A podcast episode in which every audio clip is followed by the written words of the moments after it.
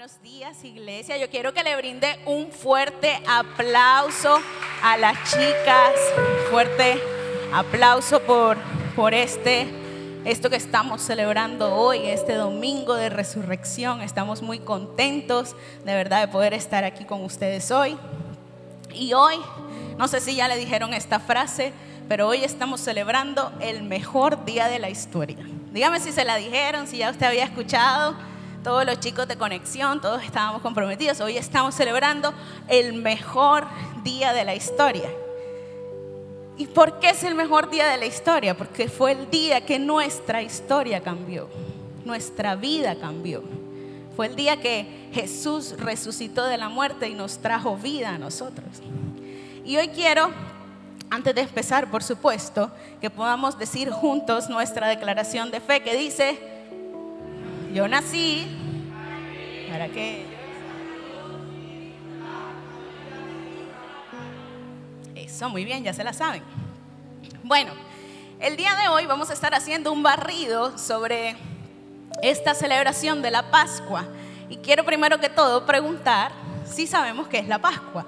¿Quién levanta la mano si sabemos qué es la Pascua? Ok, hoy lo vamos a explicar. El domingo pasado hicimos esta pregunta en Kids a los niños y le preguntamos qué era la Pascua. Literal, un niño me respondió, Señor, la Pascua es el conejo que trae los huevitos y nos da a todos los niños. Entonces, vamos a aclarar hoy qué es la Pascua, porque no es el conejo de los huevitos.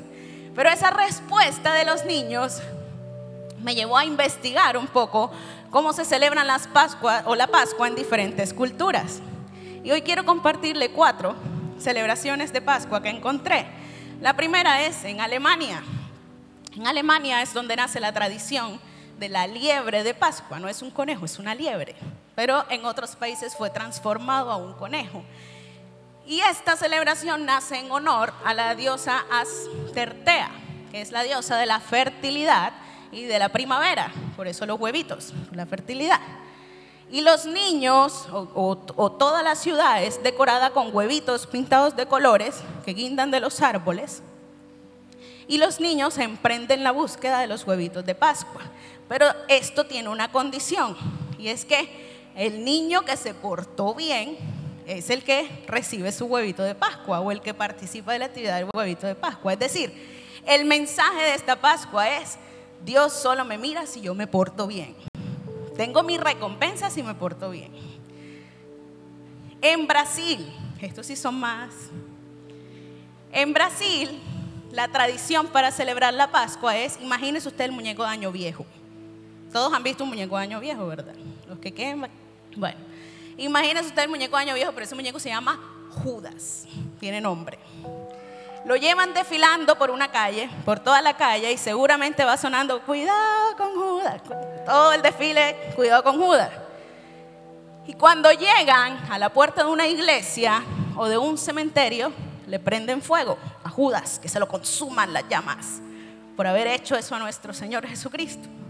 Así que en esta Pascua en Brasil la celebran con un mensaje de, hay personas que no merecen perdón, no merecen acercarse a Dios por sus pecados, por lo que hacen. Merecen ser quemados, alejados de Dios.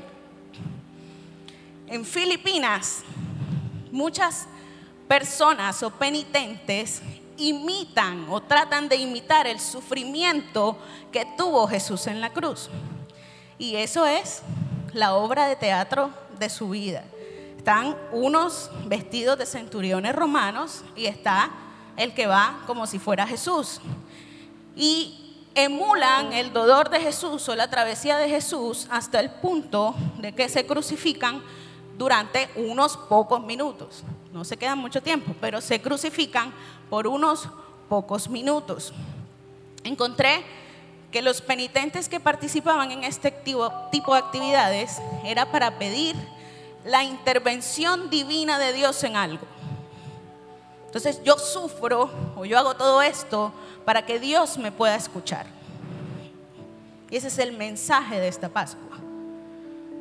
Y en Colombia, ya aquí todos estamos como, como, conocemos cómo es que los siete monumentos, que todo lo que hace, eh, lo que hace la iglesia, pero hubo una que me llamó mucho la atención y el fin de semana estaba hablando con una amiga, eh, bueno, el fin de semana no, el puente, estaba hablando con una amiga acerca de cómo se vivía la celebración en Santo Tomás. Y creo que todos hemos visto eh, los penitentes que van caminando, dándose látigos en la espalda hasta no poder más, con la espalda toda hinchada, para pagar mandas. Mandas que a veces ni siquiera hacen ellos, sino que son sus padres los que dicen, mi hijo se va a dar durante cinco años látigo si tú haces esto. No lo hacen para ellos, sino los hijos. Y lo que me llamó la atención, porque uno podría decir, wow, yo realmente es admirable, yo no sería capaz de hacer eso. Pero cuando yo leí que la celebración era una parranda santa, porque la gente va tomando, el penitente se va dando látigo, pero además lleva la botella de trago, tomando durante todo el camino. O sea, me, pareció la cosa con menos sentido que he visto en la vida. La gente en las calles, reunidas en grupo, cual carnaval, tomando cerveza, ¡eh, ahí va el penitente! Todo el mundo feliz, viendo al otro dándose látigo, y el que va dándose látigo, tomando y llega borracho al punto donde tiene que llegar. Todas estas celebraciones culturales no pueden estar más alejadas de lo que realmente es el significado de la Pascua. Y si hay algo que quiero que hoy nos llevemos en nuestro corazón, es que no podemos permitir que la tradición y la cultura estén por encima de la verdad de la palabra. Porque lo que enseña la Biblia acerca de la Pascua no es ninguno de estos mensajes. La Pascua no es para los que se portan bien. La Pascua no es yo sufro para que Dios me mire. La Pascua no es yo tengo que hacer esto para que Dios me escuche. Así que entonces, ¿qué es la Pascua? Y quiero que me acompañes a Éxodo 12, del versículo 3 al 14. Hoy vamos a leer bastante. Espero que el tiempo me dé. Y vamos a mirar cuál fue la Pascua o cómo es la Pascua que instituyó el Señor en su palabra. Éxodo capítulo 12 del 3 al 14 dice, hablen con toda la comunidad de Israel y díganle que el décimo día de este mes todos los hombres tomarán un cordero por familia, uno por cada casa. Si la familia es demasiado pequeña para comerse todo el cordero, entonces el jefe del hogar y su vecino lo compartirán repartiéndolo según la cantidad de personas que haya en cada familia.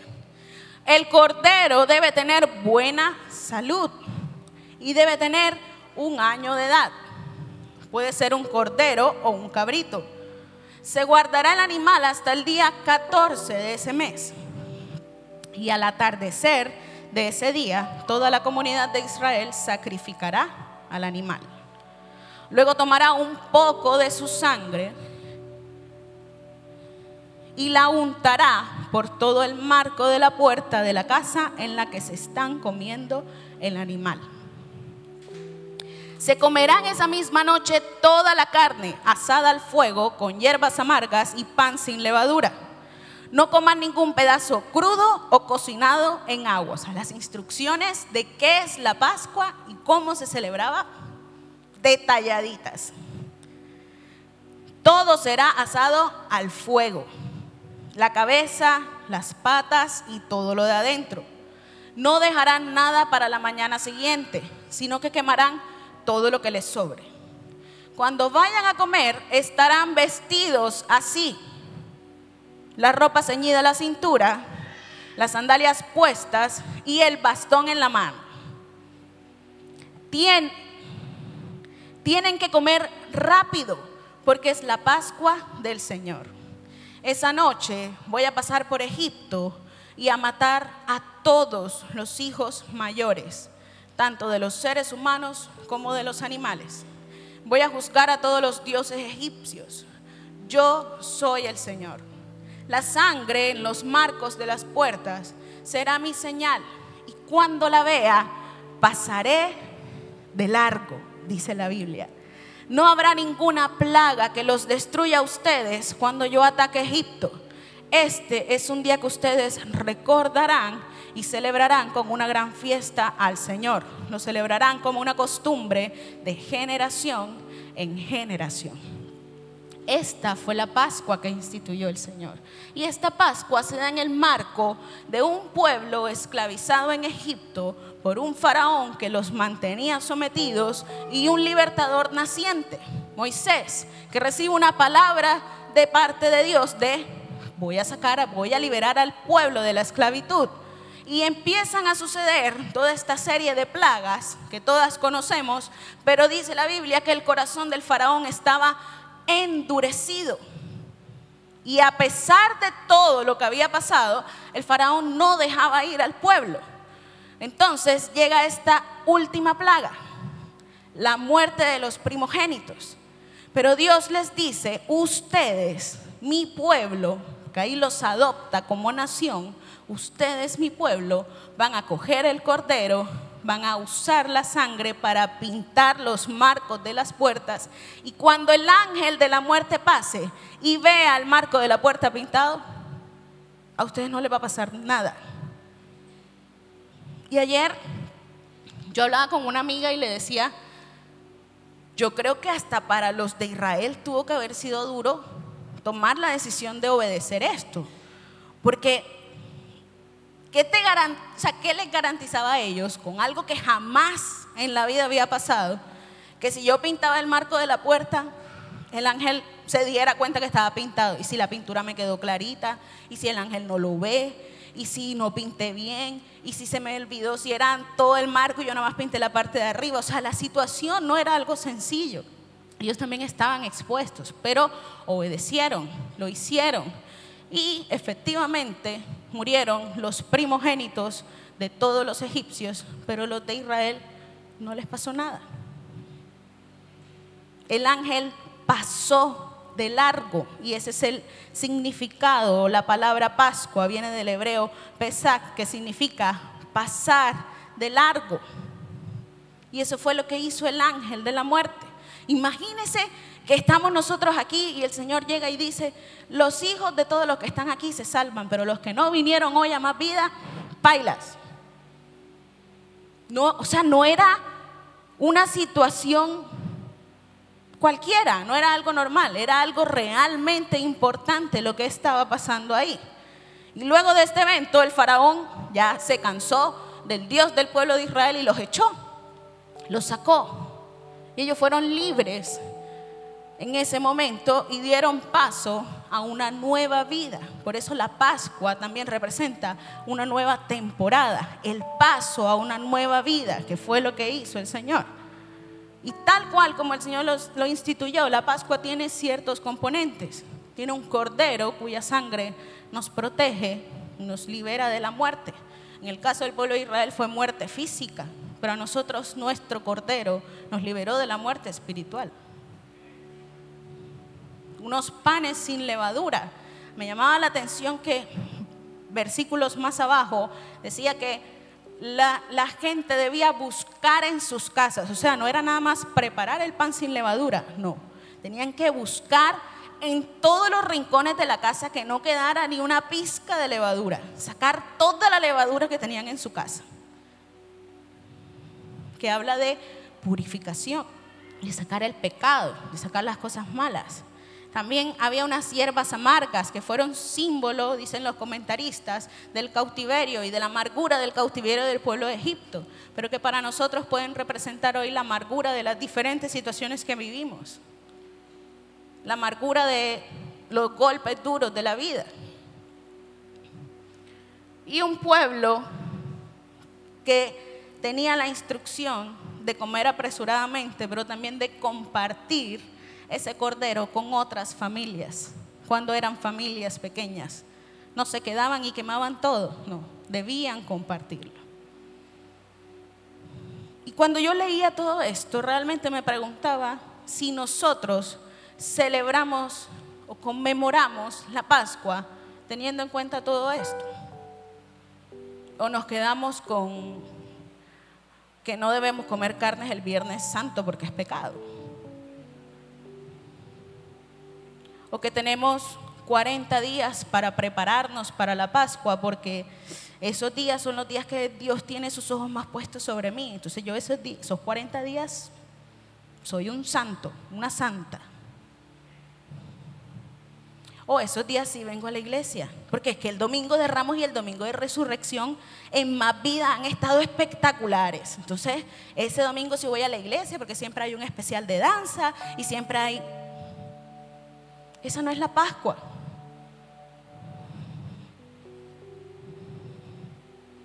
La Pascua tiene una esencia de redención. Tiene una esencia de traer nueva vida. Tiene una esencia de transformar. Tiene una esencia de perdón. Tiene una esencia de introducirnos a una nueva vida.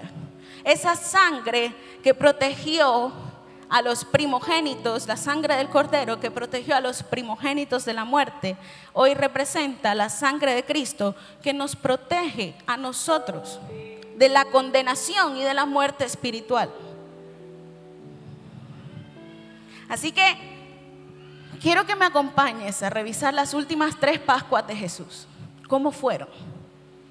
¿Qué hizo Jesús en las Pascuas que les tocó vivir cuando inició su ministerio? Y cómo esas enseñanzas que Jesús nos da nos muestra qué es lo que debemos tener en cuenta, cómo debemos vivir para entrar a esa nueva temporada que vamos a empezar a vivir preparados de la manera correcta.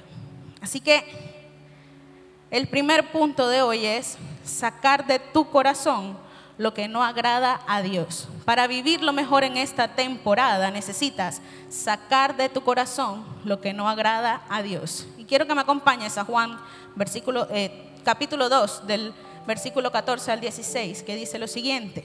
Era casi la fecha de la Pascua judía, estaba cerca la fiesta de la Pascua. Así que Jesús se fue a Jerusalén. En el área del templo, Jesús encontró a la gente vendiendo terneros, ovejas, palomas y también a los que cambiaban dinero sentados en sus mesas. Entonces Jesús hizo un látigo de cuerdas y echó a todos del área del templo junto con las ovejas y los terneros. Arrojó al suelo las monedas de los que cambiaban dinero y, las, y volcó sus mesas. A los que estaban vendiendo palomas les dijo, sáquenlas de aquí no hagan de la casa de mi padre una plaza de mercado. Esta es la primera Pascua de Jesús, al iniciar su ministerio. Poco convencional. Llega al templo, el templo que era el lugar de adoración, de honra a Dios, donde se supone que siempre íbamos con la mejor actitud, dispuestos a hacer todo, a entregarle lo mejor a Dios, se había convertido en un mercado en un mercado donde supuestamente, donde seguramente habían roces entre la tarifa, de esta mesa me vendía el cordero en cinco pesos, pero el de aquella mesa en siete, y tú porque en cinco, y tú porque en siete. Y, ah, y, los, cambistas ponían tarifas mucho más altas para el cambio del dinero. Así que el templo, que era un lugar muy concurrido durante la Pascua, se había convertido en un mercado un mercado para beneficios de los religiosos. Porque era instalado dentro del templo y por estar dentro de la jurisdicción del mismo templo, todo lo recaudado iba para ellos. Así que Jesús entra en escena totalmente enojado al ver esto porque se da cuenta de que los religiosos están totalmente desenfocados y están desenfocando a la gente de lo que realmente era la celebración de la Pascua. Dicen los comentarios que ellos, para facilitarle la vida tan considerados a las personas que iban a presentar los sacrificios, ponían todos los sacrificios para que tú nada más llegaras y aquí tengo los cinco pesos, dame el cordero. Pero si recordamos lo que leímos al principio que nos enseña Éxodo es el líder de la casa el que escoge y prepara el animal para la adoración. Y esa preparación seguramente requería un esfuerzo que no hacían si yo simplemente llego y compro el animal que voy a sacrificar. Porque esa preparación del animal implicaba que seguramente lo alimentaban mejor, que los cuidados eran diferentes, de pronto este dormía dentro de la casa mientras los otros dormían fuera. Había un esfuerzo adicional que tenías que hacer con ese animal que ibas a presentar como una ofrenda a Dios que no hacías con los demás. Y los, los religiosos le estaban robando al pueblo la posibilidad de adorar a Dios de la manera correcta. Y se estaban y el pueblo se estaba conformando con hacerlo de esa manera.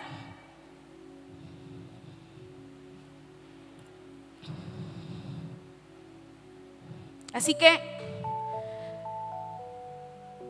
todo esto se había convertido en una práctica tan común que Jesús dice, han convertido la casa de mi padre en una cueva de ladrones. Mi templo, el templo de mi padre, no está para eso.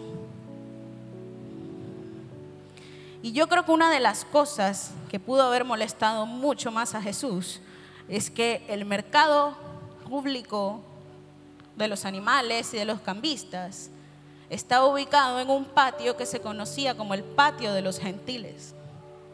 Dentro del templo, ese patio era el único al que tenían acceso los gentiles, los que no hacían parte del pueblo de Dios, los que no eran judíos, para acercarse y conocer a Dios. Así que los religiosos tomaron la decisión de que los gentiles no se acercaran y ubicaron en el patio donde la única oportunidad que tenían ellos de adorar y de encontrarse con Dios, se la quitaron. O por lo menos se la presentaron de la manera que no era. Porque si iban, realmente no iban a vivir una experiencia de adoración. Y todo eso que ellos permitieron realmente nacía de la contaminación que tenían en su corazón. ¿Cuáles son los cambistas y los mercaderes que nosotros tenemos que sacar de nuestro templo? Porque el templo ya no es una infraestructura. El templo es cada uno de nosotros. ¿Y de qué está contaminado nuestro templo?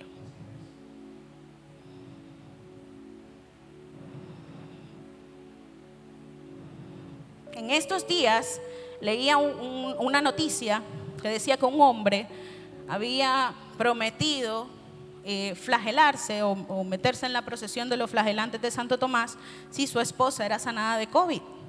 Y la esposa fue sanada de COVID. Así que, pues no sé si el Señor salió en lo que hicieron, pero algo que me ponía a pensar es que para nosotros es mucho más fácil comprometernos a flagelarnos o autoinfringirnos dolor o hacer promesas puntuales, en lugar de comprometernos a llevar una vida de santidad que honra a Dios.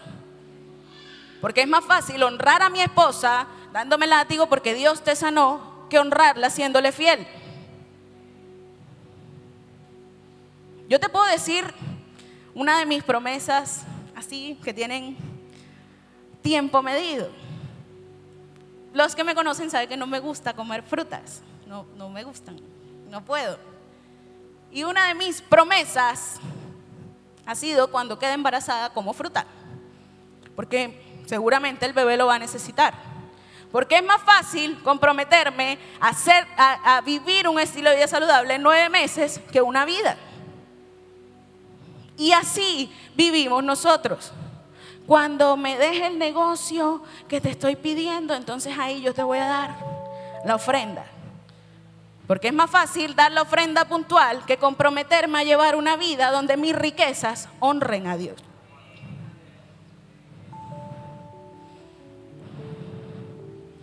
Primera de Corintios 5 del 7 a 8 dice, desháganse de la levadura vieja para que puedan ser como nueva masa. Pues ustedes son como el pan de Pascua que no tiene levadura, porque Cristo, nuestro Cordero de la Pascua, ya fue sacrificado. Así que celebremos la Pascua, pero sin el pan que tiene levadura vieja, porque esa levadura del pecado y de la maldad porque esa es la levadura del pecado y la maldad. Celebremos más bien con el pan sin levadura, que es el pan de la sinceridad y de la verdad. Si hoy nos diéramos a la tarea de, de inspeccionar nuestro templo, ¿será que encontraríamos levadura? ¿Qué cosas estamos permitiendo en nuestra vida que sabemos que no honran a Dios? Pero podemos convivir con eso. Porque si hay algo que a mí me queda claro de esta Pascua de Jesús, es que Él no hizo a los cambistas y a los mercaderes a un lado. Vengan, pónganse en este rincón que aquí no se notan. Tenemos nosotros el mismo ímpetu que tuvo Jesús y decir, fuera, se van se salen de aquí con nuestro corazón. O podemos convivir con el chisme. Eso no tiene nada, eso aquí, son nada más en mi casa, en la iglesia. En la iglesia no digo nada. O podemos convivir con la, con la deshonestidad. No, nadie vio, nadie supo que yo hice esto debajo de cuerdas. Jesús sacó todo aquello que contaminaba el templo. No lo hizo a un lado. Así que es nuestra responsabilidad cuidar nuestra espiritualidad, cuidar nuestro corazón y mantener nuestro templo libre de levadura. Lo segundo que te quiero compartir en esta mañana es que para vivir una mejor temporada, una nueva temporada, necesitamos vivir para amar a las personas. Quiero que me acompañes a Marcos, capítulo 6, del 31 al 34. Dice, pero eran tantos los que iban y venían que ni tiempo tenían para comer. Entonces Jesús les dijo, vengan, vamos a un lugar tranquilo para descansar a solas. Y él y los apóstoles se fueron en una barca en un lugar apartado. Pero la gente que les vio partir adivinó hacia dónde iban. Así que la gente de todos los pueblos cercanos se fue a ese lugar y llegó antes que Jesús y sus discípulos. Cuando Jesús bajó de la barca, vio la gran cantidad de gente que se había reunido y les tuvo compasión, porque parecían ovejas sin pastor entonces empezó a enseñarles muchas cosas. Esta historia empieza en un contexto donde Jesús está buscando un lugar para descansar. Venía de un largo viaje haciendo milagros, haciendo cosas, funciones de su ministerio. Venía del luto de Juan el Bautista que había muerto recientemente y quizás fue algo doloroso para él. Y él decide en medio de todo eso, apartar un tiempo para estar con sus discípulos. Pero la gente se pilló que él se estaba yendo y se fueron y llegaron antes que él. Y me encanta porque esta parte dice que estas personas eran como ovejas que no tenían pastor y Jesús les tuvo compasión. ¿Cómo reaccionaríamos nosotros si nos dañan el plan que teníamos. ¿A cuánto les ha pasado que justo el día de descanso, que uno está en la casa relajado, llega visita? La cuñada manda a los, a los primitos. Vaya para que juegue con el primo. Le dañan a uno el plan de descanso. Mi esposo se ríe de mí porque si usted va un domingo a mi casa, eso no hay ni por dónde entrar, uno va caminando como así, porque todo está desordenado horriblemente.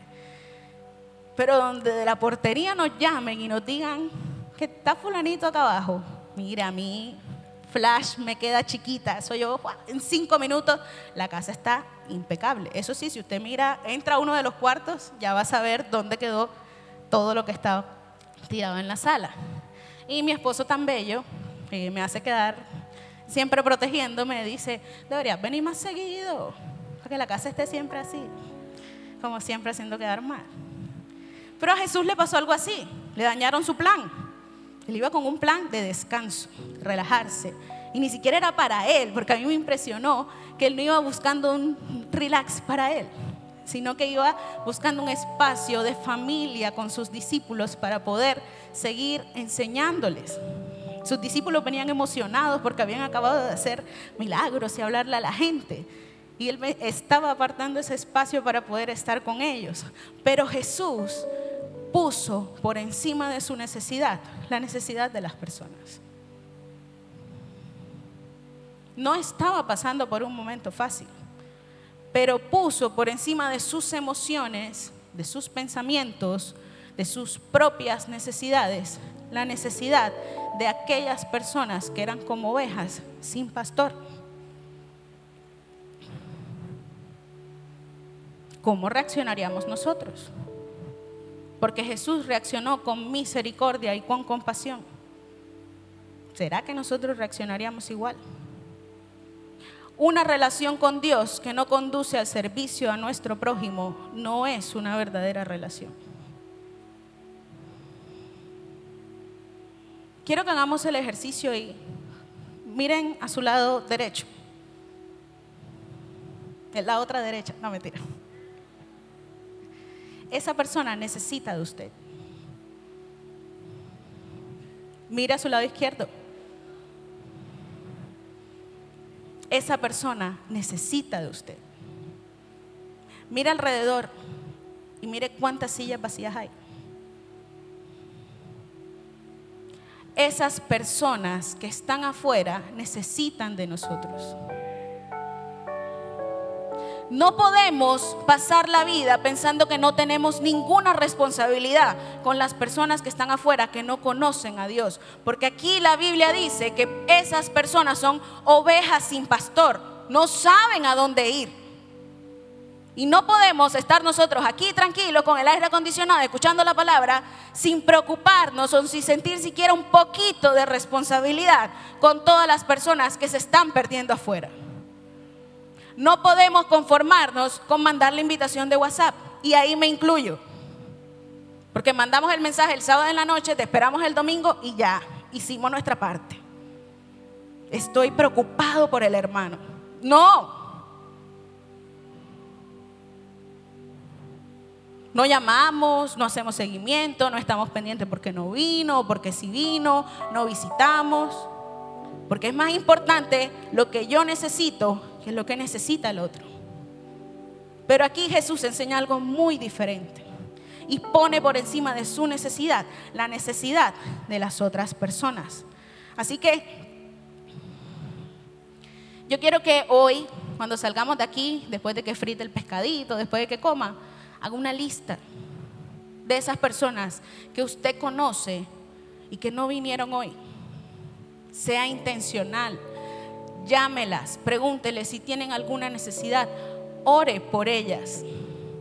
Todos tenemos necesidad, pero muchas veces nuestro comportamiento es como los discípulos. Vamos, mándalos para la casa ya, pila que nos coge la hora del almuerzo. Así como cuando uno se quiere zafar del amigo antes de que llegue el almuerzo y entonces le toque pagar el almuerzo.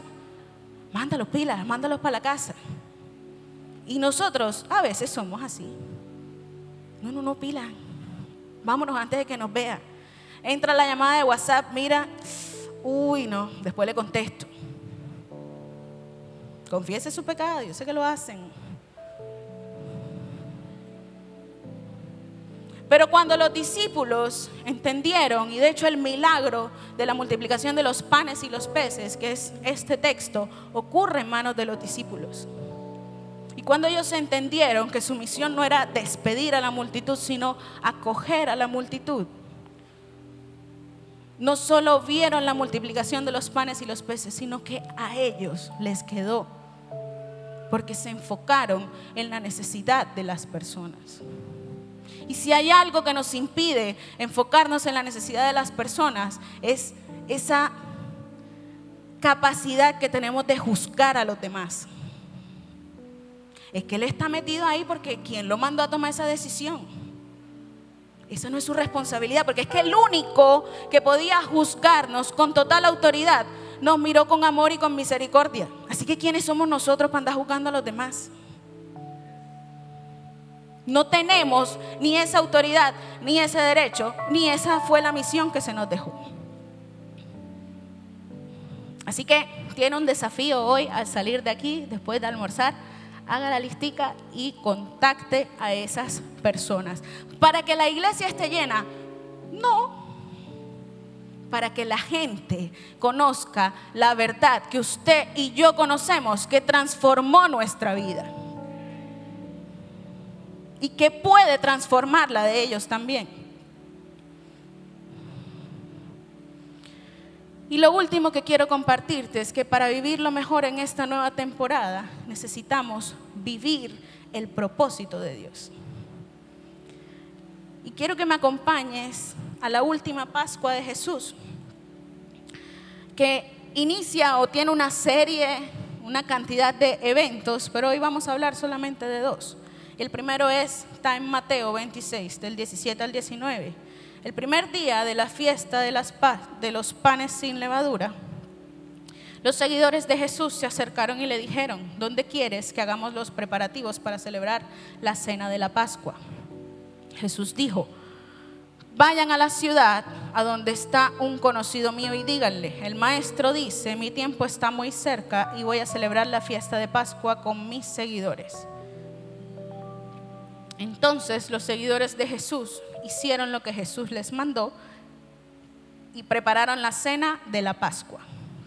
Del versículo 26 al 28 dice que mientras comían, Jesús tomó el pan, dio gracias a Dios, lo partió y lo dio a sus seguidores y dijo, tomen este pan y coman porque este es mi cuerpo.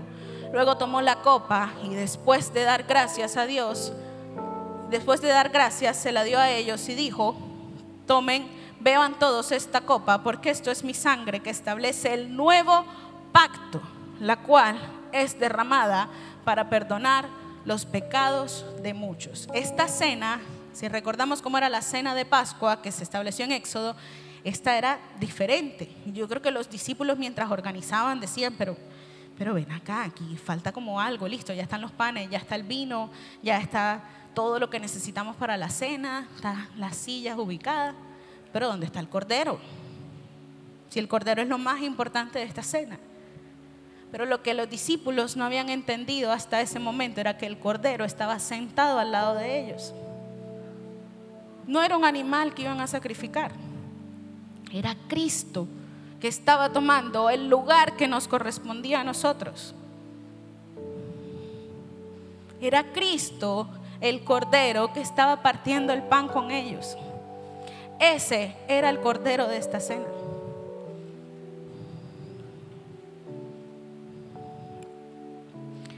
Hay un texto en Hebreos que realmente cuando lo leí me impactó mucho, que dice, Hebreos 10 del 5 al 7, por eso cuando Cristo vino al mundo dijo, tú no quieres sacrificios ni ofrendas, sino que has preparado un cuerpo para mí.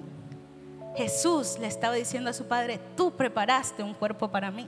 Ya tú no quieres más corderos, ya tú no quieres más sacrificios que en su momento sí sirvieron para recordar al pueblo que éramos pecadores, que estábamos lejos de Dios y que con la sangre del cordero Dios nos perdonaba. A ti no te gustan los sacrificios de animales muertos y quemados, ni los sacrificios que se ofrecen por los pecados. Entonces dije, aquí estoy, Dios.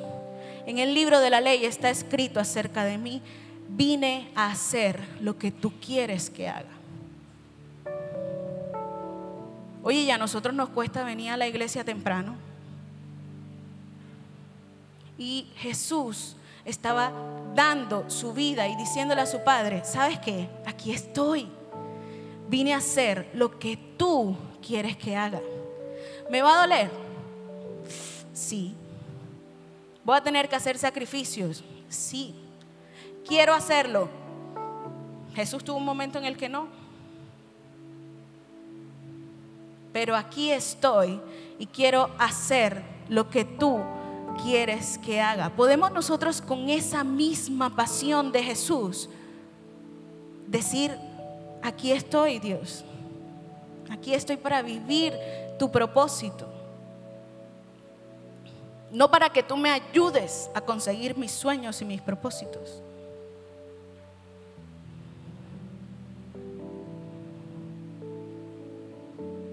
aquí estoy a hacer lo que tú quieres. Puede que no sea como lo imaginé, puede que esté fuera de mis habilidades, de mis competencias, puede que tome más tiempo del que yo pensé que iba a tomar, porque es que yo pensé que iba a estar en esta posición antes, pero está tardando más, pero aquí estoy. Y luego del juicio y de ser golpeado de tal manera que ni siquiera podían reconocer su rostro, en Juan 19 se nos describen las últimas palabras de Jesús. Dice que Jesús supo que todo, supo que había hecho todo lo que tenía que hacer. Y entonces, para que se cumpliera la escritura, dijo, tengo sed. Y mojaron una esponja de vinagre de un frasco que había allí. La colocaron en una rama y se le acercaron a la boca. Jesús bebió y dijo, todo está cumplido. A mí, yo esto lo he leído tantas veces, pero esta vez me llamó tanto la atención que ya Jesús estaba crucificado, ya iba a morir, sí o sí, ya iba a morir, pero no descansó hasta cumplir la última palabra que habían dicho que tenía que venir a ser. Si hubiese podido morir sin decir tengo sed, por supuesto, pero estaba escrito, hacía parte del plan para su vida. Y antes de morir cumplió la última palabra, la última instrucción que Dios le había dado. Y a la misma hora que los padres de familia estaban sacrificando los corderos de Pascua, nuestro Padre estaba sacrificando su cordero.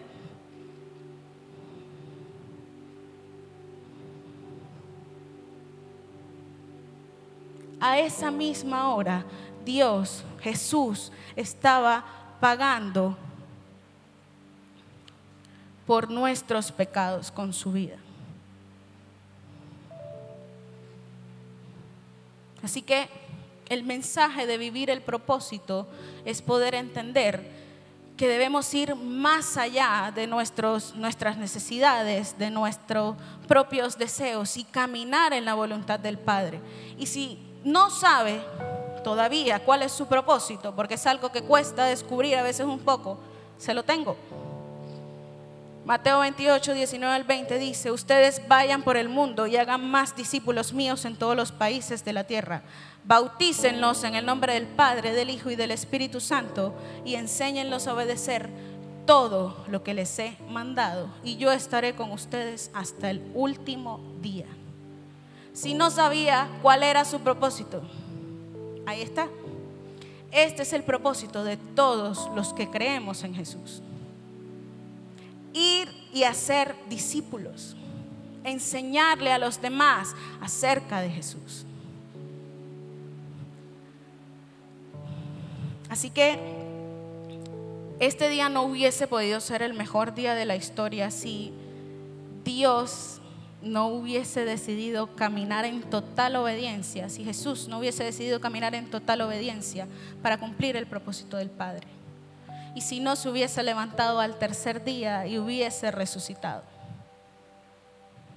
Esa es la verdadera Pascua. Vivir para amar a los demás. Vivir para cumplir el propósito de Dios. Y vivir limpiando nuestro propio templo de todo lo que lo contamina. Así que en esta mañana, Señor, te queremos dar gracias por este tiempo. Gracias, Señor, por enseñarnos cuál es el verdadero mensaje de la Pascua. Gracias, Dios, por mostrarnos que no se trata de lo bueno que podamos hacer para que tú nos ames más, Señor. Se trata de que como ya tú nos amaste y como ya tú diste todo por nosotros, ahora nosotros, Señor, en agradecimiento y en honra a eso que tú has hecho, lo damos todo por ti, Dios. Ayúdanos a vivir realmente como tú esperas, Dios, ya que podamos honrarte con nuestra vida. Gracias te damos, Señor, en el nombre de Jesús. Amén.